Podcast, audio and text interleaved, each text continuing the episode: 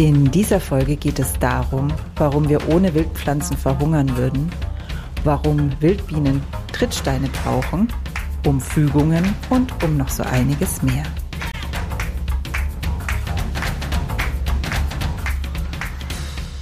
Grüner geht immer. Finde Lösungen für einen nachhaltigen Alltag, die Spaß machen und Wirkung zeigen. Ich bin Silvia und ich begrüße dich von Herzen zum Grüner geht immer Podcast. Mit diesem Podcast will ich dir gemeinsam mit meinen wundervollen Gästen zeigen, dass wir hier auf der Erde dem Paradies schon ganz schön nah sind, auch wenn es zugegebenermaßen oft nicht wirklich so wirkt, wenn wir zum Beispiel in die Nachrichten schauen. Ich will dir zeigen, wie es möglich ist, dieses Paradies ja voller Leichtigkeit und Freude zu schützen und zu gestalten. Mein heutiger Gast hat sich ihr eigenes Paradies geschaffen auf großen Äckern voller Wildpflanzen. Und sie hat sich zum Ziel gemacht, dieses Wildpflanzenparadies auf den noch so kleinsten Balkon zu bringen. Es geht in dem Gespräch allerdings nicht nur um Wildpflanzen und um das Gestalten mit Wildpflanzen, sondern es war auch der ein oder andere Moment dabei, wo es wirklich tiefgründig wurde. Ich wünsche dir ganz viel Spaß bei dem Gespräch mit der Wildpflanzenexpertin Nina Keller.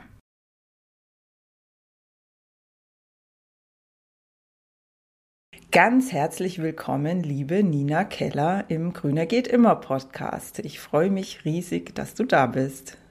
Hallo, hallo. Ich freue ja, mich auch. Bevor wir so ein bisschen in eine Vorstellungsrunde sozusagen reingehen, habe ich eine Frage für dich, die ich jedem meiner Gäste und Gästinnen stelle. Und die ist, glaube ich, besonders mit deinem Hintergrund ein bisschen gemein. Das ist mir bewusst. Trotzdem stelle ich sie jetzt mal. Was ist denn deine Lieblingspflanze und warum? Und warum ist diese Pflanze in der Lage, die Welt ein bisschen besser zu machen? Hm, also ich, ich habe eine Antwort, genau, und zwar ist das ähm, Knautia vensis, die Witwenblume. Und das ist, ähm, also es, tatsächlich habe ich wirklich sehr viele Lieblingspflanzen, aber wenn ich eine wählen soll, dann ist es die. Und das hat damit zu tun auch, dass wir die eben, ich, ich baue die ja auch selber an auf dem Acker und da muss man die eben von Hand ernten. Und dann laufe ich da ganz viele Stunden im Jahr durch und bin eben ganz nah bei der Pflanze und beobachte dabei, wie viele unterschiedliche Insekten auf dieser Pflanze eben landen und ja, genau da ihren Nektar finden und das eben das ist auch der Grund, warum sie die Welt ein bisschen besser machen kann. Es ist wirklich ähm, eine schöne Pflanze für Insekten. Viele Schmetterlinge kommen auch. Das ist eben auch natürlich attraktiv, dass man die vielleicht auch im Garten haben möchte. Und dann gibt es sogar auch noch Nahrung für die Vögel, weil die lieben die Samen und mhm. fressen die. Ja. Okay. Vielen Dank für diese schöne Antwort. Da waren jetzt tatsächlich schon zwei Sachen drin, über die ich gerne weiter mit dir sprechen will. Ich hoffe, ich kann sie mir merken, ähm, weil vorher will ich natürlich ähm, unsere Hörerinnen und Hörer erstmal wissen lassen, wer du eigentlich bist. Wenn es für dich in Ordnung ist, würde ich einfach mal ein, zwei, drei Sätze zu dir sagen und du ergänzt dann das, was dir noch wichtig ist, was die Menschen über dich wissen sollen. Sehr gerne. Ja, also Nina ist Wildblumengärtnerin, also sie ähm, baut tatsächlich Wildblumen, Wildpflanzen an, vermehrt diese, ähm, gewinnt die Samen und verkauft dann auch die Samen. Und Pflanzen auch? Verkaufst du auch Pflanzen oder nur Samen? Nein, bis jetzt nur Saatgut, ja. Mhm, Saatgut, genau. Und außerdem hat Nina ein wundervolles Buch darüber geschrieben, wie wir auch die Welt bereichern können auf Balkon und Terrasse mit Wildblumen. Also wie wir Wildblumen auf Balkon und Terrasse anbauen können. Ich verlinke dieses Buch natürlich in den Show Notes und auch wenn ich es ich gebe es zu, noch nicht persönlich in den Händen halte, weil die Lieferung einfach noch eine Weile dauert, kann ich es jetzt schon von Herzen empfehlen, weil ich es mir nämlich gestern etwas genauer angeguckt habe bei dem Interview, das Nina mit ähm, Thorsten, dem Gründer von der Wir sind Garten Community, zu dem ja der Podcast gehört, geführt hat. Also da hatte das Buch, das war jetzt ein sehr langer Schachtelsatz. Also in diesem Interview hat er das Buch ähm, vorgestellt und auch ähm, Blick ins Buch rein ermöglicht. Und ich war echt so begeistert davon, dass ich es mir direkt bestellt habe, weil ja, da kommen wir sicherlich im Laufe des Gesprächs noch dazu, warum das so, ähm, warum ich das so wunderbar finde und warum es so wunderbar ist. Genau. Also Gärtnerin und Autorin. Was ist dir noch wichtig zu wissen? Als was siehst du dich hauptsächlich? Ja, also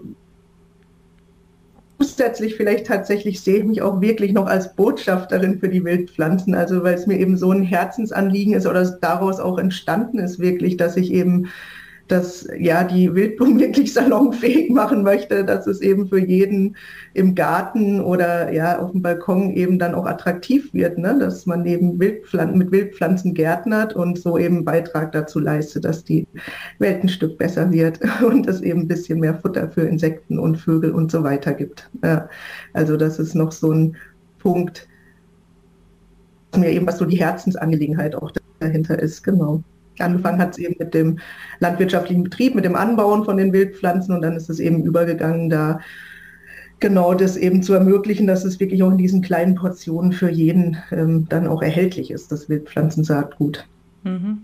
Vielleicht können wir noch mal ganz an den Anfang zurückgehen, auch wenn ich weiß, dass die meisten, die hier hinhören, die uns lauschen, ähm, das mit Sicherheit schon mal in der einen oder anderen Form gehört haben oder auch schon total verinnerlicht haben und wissen. Dennoch noch mal ganz klar in deinen Worten: Warum sind Wildpflanzen, heimische Wildpflanzen so wichtig für unsere Erde und für den Erhalt und ja das Lebenswerterhalten unserer Erde? Also zum einen ist es natürlich so, dass die Pflanzen erstmal überhaupt die Basis der Nahrungskette sind, ne? dass die halt ganz unten eben stehen und dann eben von den ja, Pflanzenfressern gefressen werden und so weiter und dass dann eben die Pyramide nach oben geht. Dafür brauchen wir sie auf jeden Fall. Und dann sind eben speziell die einheimischen Wildpflanzen auch so wichtig, weil es eben so viele gerade bei den Insekten eben, die ja dann sozusagen die nächste Stufe sind, so viele spezialisierte Insekten gibt, die eben dann ganz bestimmte Wildpflanzen auch brauchen. Also die ja, genau, die einfach darauf angewiesen sind. Und deswegen sind die so wichtig. Ja, und jetzt frage ich mal ganz ketzerisch, warum brauchen wir denn die? Diese ähm, spezialisierten Wildinsekten oder diese spezialisierten Insekten? Naja, also das sind unterschiedliche Gründe. Es ist einfach, wir brauchen halt die Masse von den Insekten und die Vielfalt, damit es überhaupt funktionsfähig bleibt, unser Ökosystem. Und die, wir brauchen es eben, also es ist einfach dann auch wieder die Nahrung. Ne? Die Masse von den Insekten ist auch die Nahrung. Es geht einmal eben um die Quantität der Insekten, weil es dann wieder die Vögel und so weiter ernährt. Und es ist eben andererseits auch halt diese, diese Vielfalt, die man braucht, einfach damit ein Ökosystem funktioniert. Also wenn da zu viele rausfallen, dann ja, wird es irgendwann auch zusammenbrechen. Was sich dann wiederum natürlich auch auf schlicht und einfach auf unsere Nahrung auswirken wird. Natürlich, ja, das ist natürlich so genau, dass wir eben das, also tatsächlich die Wildbienen, auch Hummeln besonders und so sind ganz, ganz wichtige Bestäuber auch für unsere Nahrung. Also ganz viel Obst und Gemüse natürlich, wird eben durch Insekten bestäubt. Und das ist eben, ja, also nicht nur die Honigbiene, sondern das sind tatsächlich ganz viele Wildbienen. Also es ist auch so, dass zum Beispiel Hummeln fliegen bei viel niedrigeren Temperaturen als die ähm, Honigbiene. Und das ist gerade zum Beispiel bei der Obstblüte kann es sehr wichtig sein, ne? dass es da eben noch zu kühl ist und die Honigbiene gar nicht fliegt und die Bäume gar nicht bestäubt. Aber die Hummeln und die Wildbienen sind eben schon unterwegs und bestäuben die Obstbäume. Okay. Ja. Gut, also es ist, ich fasse es jetzt einfach nochmal so für mich und auch für die Hörerinnen und Hörer zusammen. Es ist also zum einen wichtig, weil es die Vielfalt alleine schon braucht, um ganz banal und praktisch unsere unsere Pflanzen zu, also ich sage jetzt unsere Pflanzen im Sinne von die Pflanzen, die uns ernähren, zu bestäuben, weil die Honigbiene allein, die wir ja sozusagen selber anbauen können oder halten können, das einfach nicht leisten kann. Und zum anderen, weil schlicht und einfach das gesamte Ökosystem an irgendeiner Stelle zusammenbrechen würde, wenn die Vielfalt nicht mehr gegeben ist. Und ja, da wir einfach auch Teil des Ökosystems sind, ähm, würde uns das sehr ja. hart treffen, um das mal so ähm, unaufgeregt zu sagen. ja, ja. Okay, also wir wissen um die Wichtigkeit dessen, was du tust. Ähm, Du tust es, wie ich jetzt schon in den ersten Minuten mit dir gemerkt habe, mit einer großen Freude und Begeisterung, woraus ich schließe, dass du durchaus Hoffnung hast, dass das, was du tust, Sinn macht. Wo, woraus speist sich denn diese Hoffnung? Also wie, was ist dein Geheimnis, dass du so aktiv da noch dahinterher bist und nicht sagst, es ist eh alles zu spät? Ich glaube einfach, dass es wirklich, weil es so kleine Flächen sind, die so viel verändern können. Ja, also dass es eben dieses Trittsteinprinzip praktisch jetzt gerade, wenn man von den Insekten und eben diesem Insektenschwund ausgeht. Ja, also dass ich da eben gegensteuern möchte mit dem, was ich tue und dass es da wirklich so hilfreich ist, wenn es eben tatsächlich einen Balkonkasten gibt, weil es gibt eben viele Wildbienen, die überhaupt nicht weit fliegen können, die sind sehr klein, ja, da müssen die wieder tanken sozusagen, die fliegen keine 100 Meter oder so. Und natürlich, wenn es dann den nächsten Balkon gibt oder die nächste kleine wilde Ecke in einem Garten, dann können die von da nach da fliegen. Und wenn halt diese kleinen Ecken fehlen, dann haben die keine Chance mehr. Also und deswegen glaube ich daran, dass man damit wirklich viel verändern kann. Also wenn die eben, wenn eine große Masse von Menschen eben was ganz Kleines macht und das glaube ich eben, dass das möglich ist, dass da auch viele Menschen bereit für sind, wenn sie eben auch wissen, dass das was bringt und dass das was hilft und dass es deswegen, ja genau, da wirklich eine Möglichkeit gibt, ja, was nachhaltig zu verändern. Ja, wunderbar. Ähm, du hast gerade was in deiner Vorstellung gesagt, was mich an eine Situation in meinem Leben erinnert hat. Und zwar hast du gesagt, du magst die Witwenblume, den lateinischen Begriff habe ich jetzt schon wieder vergessen, besonders deswegen so gerne, weil du sie anbaust und sie von Hand erntest und deshalb so viel Zeit mit ihr verbringst, also stundenlang mhm. da durch die Reihen gehst.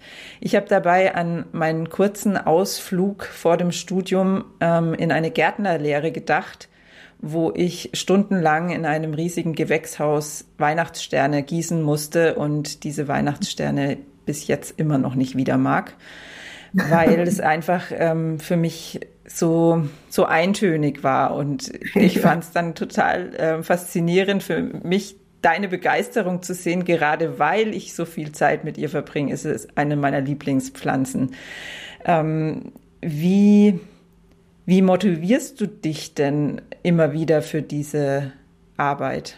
Ähm, also viel kommt durch das Feedback tatsächlich von den Kunden. Das ist wirklich sehr schön, seit ich das mache, mit dem eben, dass ich auch ähm, das Buch geschrieben habe und eben diese kleinen Saatguttütchen verkaufe.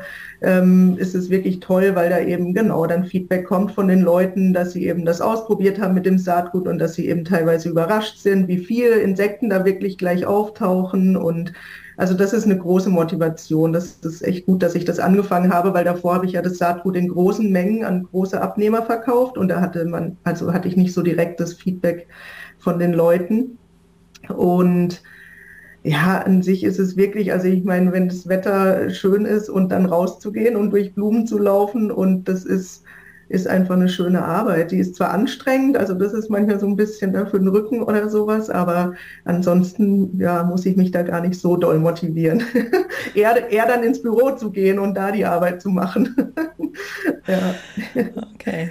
Dann frage ich mal nach deinem Buch. Wie hast du es denn geschafft? Also ich, jetzt sage ich mal ein bisschen was zu dem Buch, was mich daran so fasziniert hat.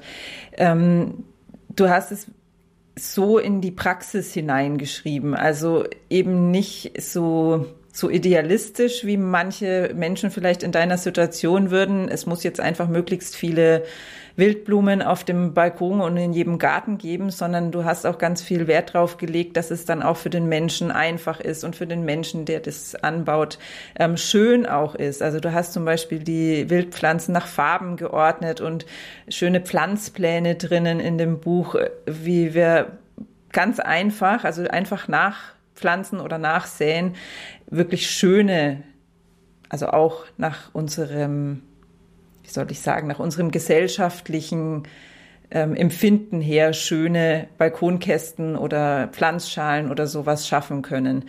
Und ich stelle mir vor, dass das echt eine riesengroße Arbeit war. Also das alles zusammenzusammeln, es sind da ja ziemlich viele Pflanzenporträts auch drin. Du hast es in dem Interview gesagt, 50, glaube ich, oder 60 die ähm, haarklein die Pflanzen beschreiben und das Ganze noch sortiert nach, nach Blütenfarbe und nach Blütezeitpunkt und was weiß ich. Ähm, das war ja dann viel Büroarbeit. Das stimmt, das war wirklich eine riesige Aufgabe, habe ich aber tatsächlich, ich habe das auch nicht im Büro geschrieben, sondern hatte so einen, äh, habe so einen Sessel genau, wo ich da geschrieben habe. Ja, also es war ein bisschen so ein anderer Platz und war irgendwie ein anderes Gefühl als jetzt die typische Büroarbeit, das zu recherchieren und zu, zusammenzusuchen und ja, viel davon weiß ich einfach auch. Also ich bin ja auch Botanikerin, ich habe das ja auch studiert und so. Ne? Also ich muss jetzt, musste jetzt auch nicht alles neu recherchieren natürlich, sondern konnte da viel auch aus meinem Wissen abrufen beim Schreiben. Ja, aber es war viel Arbeit, das Buch, ja, und ich bin sehr stolz, dass es jetzt dann auch irgendwie fertig geworden ist oder letztes Jahr. Ja, ja. ja wunderbar. Wie, wie kam es denn? Also ich möchte gerne mit dem Podcast auch bewirken, dass mehr Menschen in sich reinlauschen und von sich selber rausfinden, was so ihr Weg ist und was ihnen Freude macht und wo sie was beitragen können. Und deswegen würde mich jetzt von dir brennend interessieren, wie kam es denn dazu, erstmal, dass du Botanik studiert hast und dann, dass du nach diesem Studium ähm, ja, Wildpflanzen, Wildblumengärtnerin geworden bist. Wie ist da mhm. dein Weg? Ja, das ist, ähm, also mit dem Botanik studieren würde ich sagen, das war ja war fast schon ein bisschen wie so ein Zufall. Ich habe dann angefangen, auf Lehramt zu studieren und so. Also da war ich wirklich noch sehr planlos, ne? Irgendwie so, ja, ich will was studieren und dann mal gucken, was. Dann ist es so passiert, dass ich dann also Biologie studiert habe und dann gemerkt habe, ey, das mit den Pflanzen finde ich total schön. Also genau, was ich vorher auch nicht dachte, da dachte ich, es interessiert mich, interessieren mich eher die Tiere. Also das ist dann so zu mir gekommen. Aber dann gab es wirklich einen wichtigen Moment, weil dann hatte ich erstmal keinen keinen Job nach dem Studium als Botanikerin. Klassische ist nicht so leicht, gibt es nicht so viele Stellenangebote.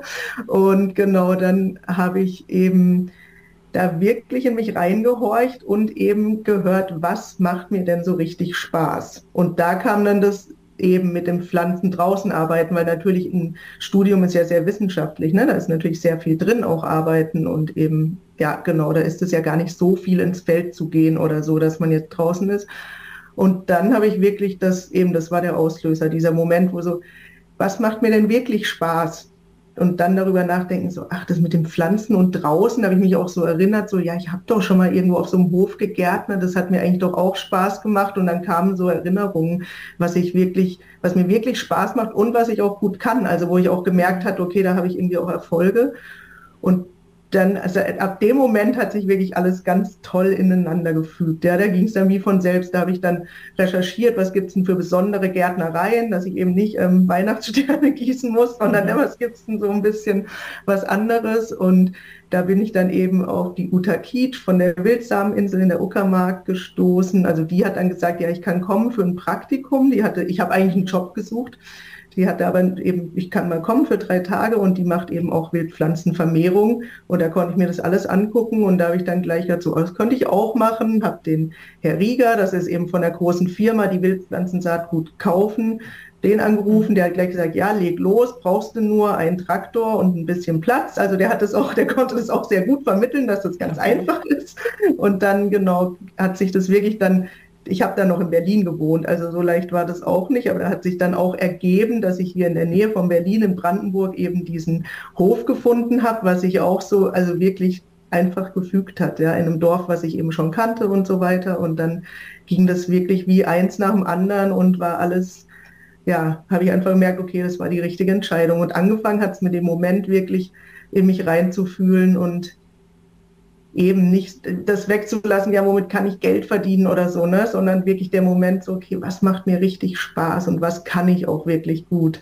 Und da kam das dann, ja. Oh, ich habe richtig Gänsehaut jetzt gerade, wenn ich das so ja. höre, weil das ist tatsächlich auch das, was ich gerade in meinem Leben erlebe, jetzt mit dem Podcast. Ich habe ja vorher Kommunikationstrainings für Mütter gemacht, wo ich lange Zeit dachte, das ist mein Herzensthema.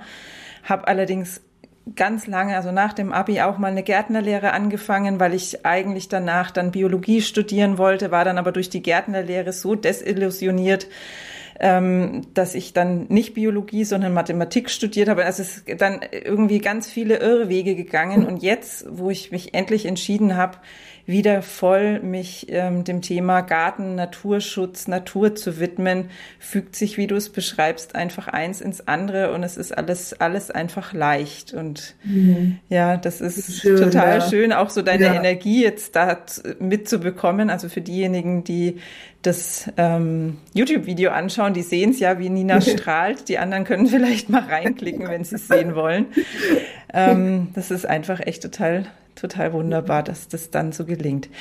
Du hast jetzt ich muss mehrmals sagen, den kurz noch, Entschuldigung, ja. also Naturstützerin, das war ich tatsächlich auch schon immer. Also das sind dann mhm. wirklich auch Kindheitserinnerungen, ne? dass ich da schon immer so diese Verbindung irgendwie gespürt habe und so mit den Pflanzen. Also, aber das kam dann erst wieder, also das, dass ich mich daran erinnern kann, kam dann auch erst wieder tatsächlich dadurch, ja. dass ich da gearbeitet habe. So, das ist auch ganz schön, diese, ja, wie wieder so Sachen ich in mir wiederentdecke durch das mhm. Gärtnern. Mhm.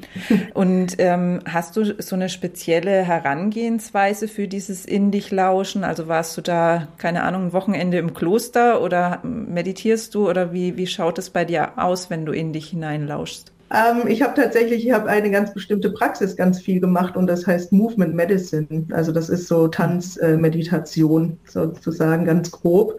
Und da, genau, da geht, da sind viele von den Ideen aufgetaucht oder da habe ich viel Techniken gelernt, wie ich in mich reinlauschen kann. Also es ist eine Art von Meditation, ja, über die Bewegung, mhm.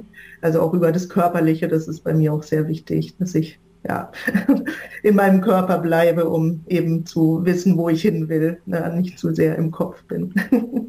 Ja, total spannend. Also den Begriff habe ich jetzt tatsächlich noch nie gehört, das Movement Medicine, also wie, wie die Medizin. Genau, und das heißt um, School of Movement Medicine aus England ist das ein mhm. Ehepaar, genau, die haben das sozusagen entwickelt aus dem äh, ursprünglich fünf Rhythmentanz haben die auch gemacht, das haben vielleicht schon mehr Leute gehört, das ist ein bisschen bekannter und ja, genau. Mhm. Das, ja. ja, super spannend. Man, das, das kennt ja auch jeder mit Sicherheit von sich selbst, dass oft, wenn wir irgendwie so einen Knoten im Kopf haben, es schon reicht, dass wir nur spazieren gehen und einfach den Körper in Bewegung bringen und dann bewegen sich auch oft die Gedanken wieder leichter.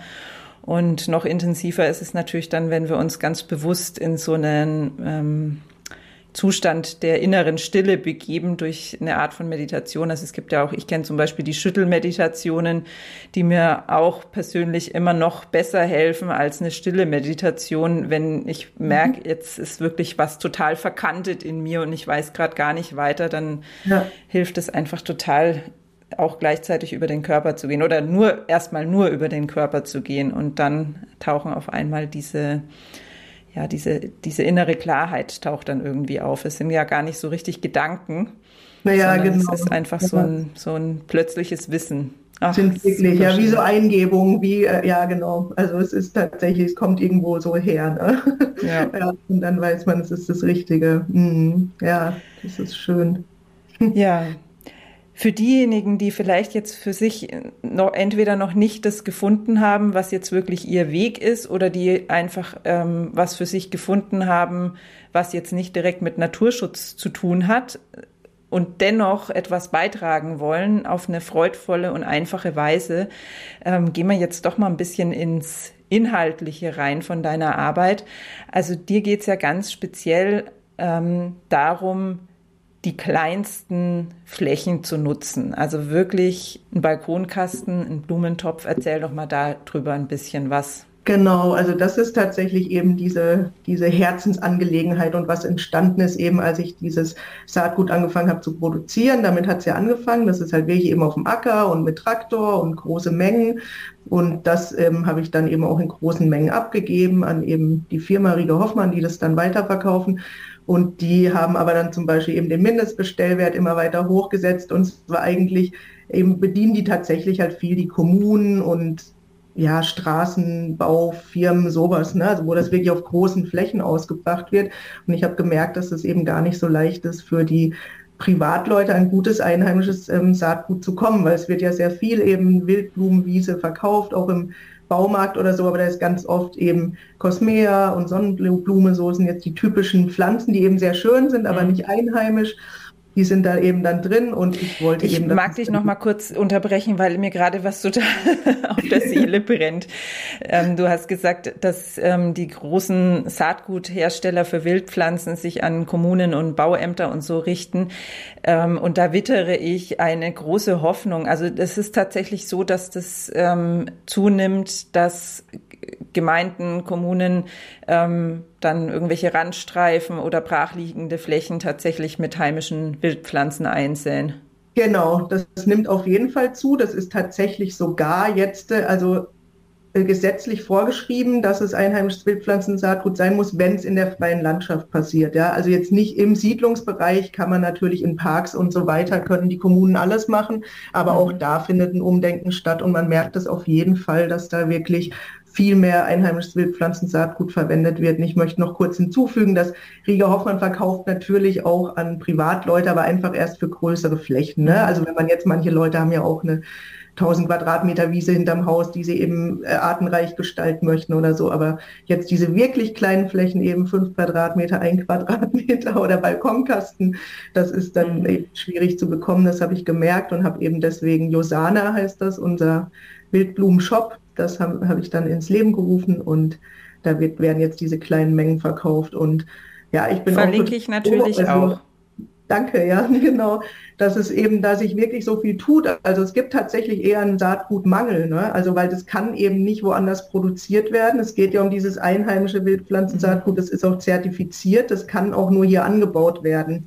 Das ist eben wirklich ähm, ja, daher gibt es tatsächlich ähm, eher einen Saatgutmangel. Also es gibt, da, weil das eben immer mehr verwendet wird und auch verwendet werden muss. Also wenn Leute Lust bekommen, Wildpflanzensaatgut anzubauen und ähm, ja, das ist ein bisschen anstrengender, aber ein schöner Beruf und es wird eben wirklich gebraucht.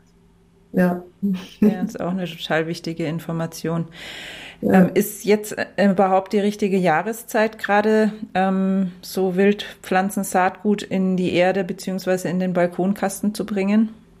Na, ich würde dann noch ein bisschen warten. Also man kann das theoretisch auch jetzt ausstreuen, dann passiert halt gar nichts und die liegen da, die Samen, aber wenn man Pech hat, kommen dann die Vögel zum Beispiel und knabbern es weg mhm. oder so, weil jetzt noch so lange Zeit ist, die legen dann eben los, wenn es wärmer wird und jetzt auch, auch mit den ja, klima klimatischen Verhältnissen hat sich ja wirklich viel verändert, dass es da manchmal so ganz warme Tage gibt und wenn man Pech hat, keimen die dann und dann erfrieren sie aber wieder, weil es nochmal richtig kalt wird oder so. Also da würde ich eher tatsächlich dann ab März oder April anfangen.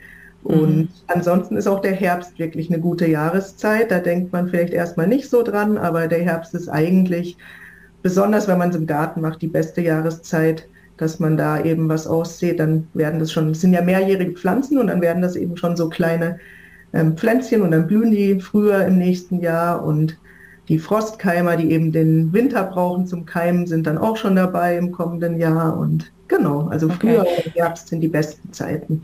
Also das heißt also, wenn jetzt jemand äh, total Lust bekommt und gleich direkt auf deinen Shop klickt und sich was bestellt, dann lieber noch mal ein bisschen warten. Wenn allerdings in der Mischung auch Kaltkeimer drin sind, dann ist es deswegen nicht verloren, sondern die ruhen dann einfach bis zum nächsten Jahr. Genau, ja. Okay. Das, das, das heißt halt also, es ist auch noch viel ähm, spannender und schöner als so eine Sommerblumenmischung, weil es im nächsten Jahr dann anders aussehen wird als in diesem Jahr. Ja, genau. Ja, doch, auf jeden Fall. Also das ist wirklich, das ist sehr schön. Es ist auch, es benötigt auch ein bisschen Geduld. Also das ist auch für, ja, manchmal nicht so leicht, gerade auch in der heutigen Zeit geht ja alles ähm, ziemlich schnell. Und das bei den Wildpflanzen ist halt wirklich so, dass man ein bisschen Geduld haben muss. Manche machen dann im ersten Jahr nur Blätter und blühen dann erst ab dem zweiten Jahr. Und genau in meinem Buch schreibe ich das ja auch. Also wer da wirklich ungeduldig ist, der kann natürlich auch Pflanzen kaufen. Es gibt viele auch spezialisierte Wildpflanzengärtnereien, wo man die auch kaufen kann. Mhm. Und ähm, Pflanzen pflanzen, dann geht es eben schneller. ja. ähm, bekomme ich die dann auch, ähm, wenn ich Glück habe, zumindest in einer Staudengärtnerei? Also sind es dann Stauden? Sind die den Stauden zuzuordnen? Mhm. Genau, okay. also in, ja, genau. Und es gibt tatsächlich immer mehr auch die einheimischen Wildpflanzen in den Staudengärtnereien. Und dann gibt es eben auch tatsächlich spezialisierte. Da muss man natürlich dann so Wildpflanzengärtnereien, aber da muss man dann schon Glück haben, dass man einen um die Ecke hat. Aber man kann natürlich online bestellen, aber sonst wirklich erstmal regional in der Gärtnerei um die Ecke gucken. Da gibt es ganz viele inzwischen auch ja, Wildpflanzen, die da mit dabei sind und mitverkauft werden. So, wie es ja mittlerweile schon fast zur Gewohnheit geworden ist, wird es auch von diesem Gespräch einen zweiten Teil geben. Doch nicht nur das. Nina und ich sind gerade dabei, an einem Workshop zu basteln. Und zwar soll es ein Workshop werden, bei dem die Teilnehmenden am Anfang nur die Idee und die Begeisterung für Wildpflanzen auf ihrem Balkon oder ihrer Terrasse haben und am Ende eine fertig gestaltete Pflanzschale oder Balkonkasten oder was auch immer. Wenn du jetzt mehr drüber wissen willst, dann kann ich dir das leider jetzt noch nicht verraten, weil wir einfach selber noch nicht so sehr viel drüber wissen. Wir haben mal grob den April angepeilt für den Workshop und zwei halbe Tage mit ganz viel Wissen und vor allen Dingen auch praktischer Umsetzung und der Möglichkeit, alle deine Fragen loszuwerden und Antworten drauf zu bekommen. Mehr wissen wir allerdings selber noch nicht. Damit du nicht verpasst, wenn es dann losgeht, und wenn es die Möglichkeit sich gibt, sich anzumelden, habe ich schon mal einen Link vorbereitet, über den du ähm, uns deine E-Mail-Adresse mitteilen kannst, damit wir dich dann benachrichtigen können. Das Ganze funktioniert so, dass du hier in diesem Podcast, wo auch immer du den gerade hörst, in die Podcast-App reingehst und in die Beschreibung zu dieser Folge und da gibt's einen Link. Und wenn du da draufklickst, kommst du auf eine fast leere Seite mit so einem Anmeldeformular und da kannst du deinen Vornamen und deine E-Mail-Adresse hinterlassen, einmal auf den Button klicken und bekommst dann von uns noch eine E-Mail mit einem Bestätigungslink. Da brauchen wir bitte auch noch mal einen Klick und dann dürfen wir dich auch datenschutzrechtlich korrekt benachrichtigen, wenn wir mehr Infos zum Workshop haben. Und wenn du schon viel eher noch mehr von Nina erfahren willst, darüber, wie du mit Wildpflanzen deinen Balkon gestalten kannst, dann hör am kommenden Mittwoch wieder rein, wenn ich in den frühen Morgenstunden den zweiten Teil von diesem Gespräch veröffentliche. Da wird es dann ganz konkret darum gehen, wie das funktioniert mit den Wildpflanzen auf dem Balkon und natürlich noch um einige Dinge mehr. Es lohnt sich auf jeden Fall reinzuhören und wir freuen uns auf dich.